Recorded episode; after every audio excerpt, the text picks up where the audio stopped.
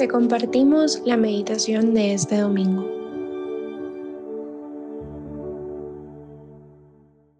En el nombre del Padre, del Hijo, del Espíritu Santo. Amén. Ven Espíritu Santo llena los corazones de tus fieles y enciende en ellos el fuego de tu amor. Envía tu Espíritu Creador y renovarás la faz de la tierra. Oremos, oh Dios, que has iluminado los corazones de tus hijos con la luz del Espíritu Santo. Haznos dóciles a sus inspiraciones para gustar siempre del bien y gozar de su consuelo.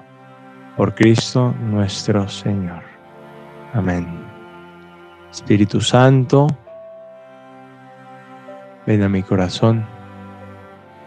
Ven a este momento de oración, este momento de cercanía contigo.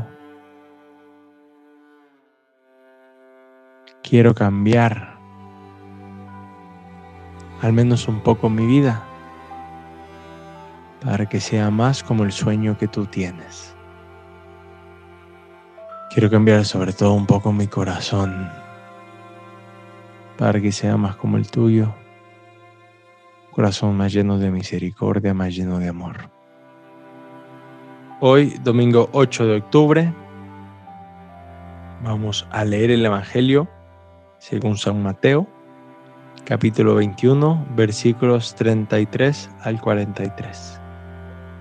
Mateo 21, 33 al 43.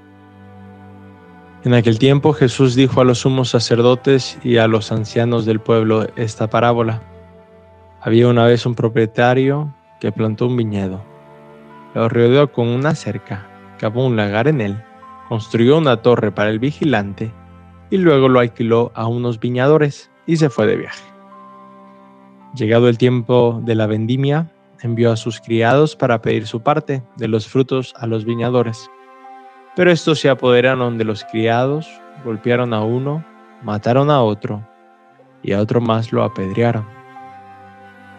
Envió de nuevo a otros criados, en mayor número que los primeros, y los trataron del mismo modo.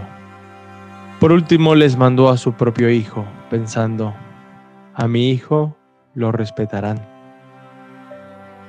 Pero cuando los viñadores lo vieron, se dijeron unos a otros, Este es el heredero, vamos a matarlo y nos quedaremos con su herencia.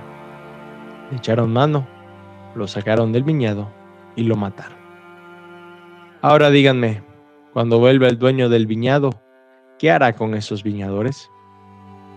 Ellos le respondieron, dará muerte terrible a esos desalmados y arrendará el viñedo a otros viñadores que le entreguen los frutos a su tiempo.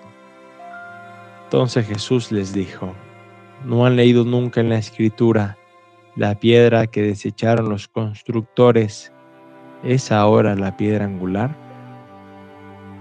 Esto es obra del Señor y es un prodigio admirable. Por esta razón les digo que, se, que les hará quitado a ustedes el reino de Dios y se le dará un pueblo que produzca muchos frutos. Palabra del Señor. Gloria a ti, Señor Jesús.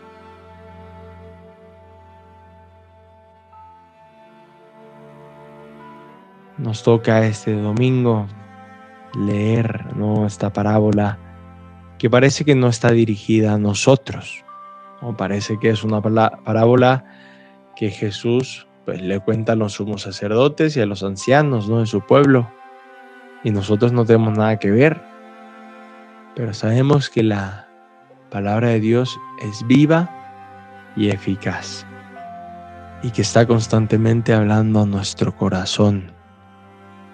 En mi día, en mi presente en mi historia. ¿Cómo puedo traer nuestra historia a mi corazón?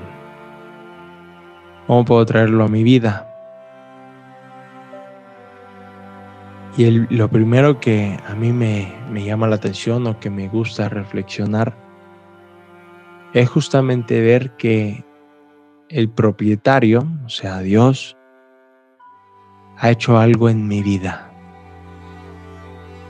¿no? Eh, plantó un viñedo, lo rodeó, me construyó una torre, ha hecho algo en mi vida, me ha regalado cosas, ha hecho un trabajo en mi corazón, en mi historia, en mis sentimientos, en mi memoria. Y, me lo, y, llega un momento en que me dice, te toca a ti. Eres libre. Tú decides. Tú haces. Tú construyes. Tú haces el fruto. Tienes todo para hacer cosas grandes. Tienes todo para hacer para sacar mucho fruto. Tienes todo. Confía un poquito más.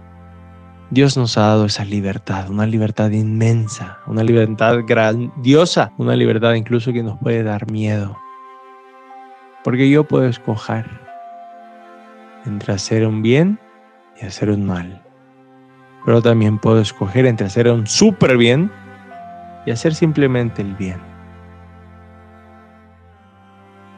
Muchas veces le preguntamos a Dios, ¿no qué quieres de mí? Dímelo, dímelo muy claro. Dime cuál es tu voluntad. Dime qué quieres que haga, dime qué quieres que estudie. Dime qué quieres, con quién quieres que me case. Dime, dime, dime, dime, dime, dime. Dime qué es tu voluntad, dime qué quieres hacer. Y es hermoso tener esta actitud. Pero creo que todos nosotros hemos tenido la experiencia de ese silencio ante esa oración. Ese silencio, ¿no? En, en el Evangelio que leímos hoy, vimos que se fue de viaje.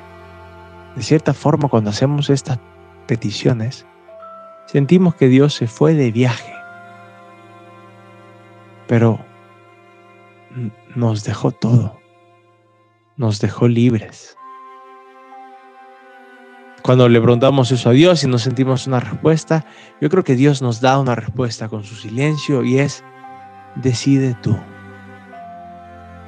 Tú eres libre. Tú sabes qué es lo que yo quiero. Tú sabes. Y, y quiero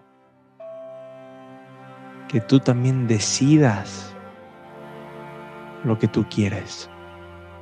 Y vamos a construir juntos una historia. Yo no quiero darte un plan prefabricado.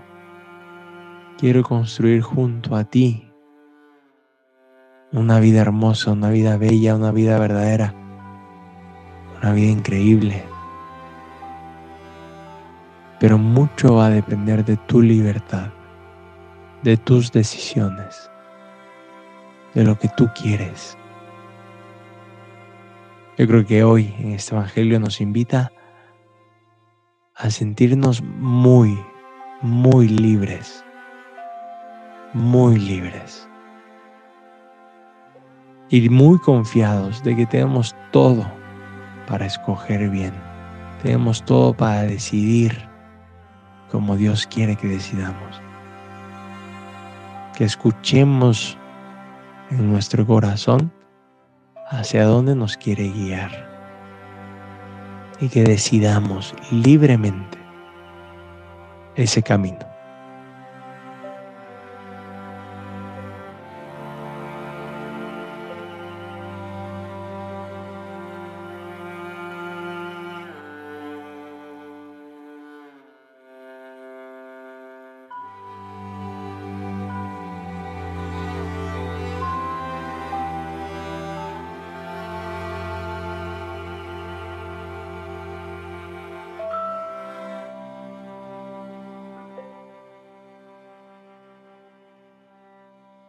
Te damos gracias, Señor, por todos sus beneficios, a ti que eres y reinas por los siglos de los siglos. Amén. Cristo, Rey nuestro, venga a tu reino. Madre de los apóstoles, enséñanos a orar. En nombre del Padre, el Hijo, el Espíritu Santo. Amén.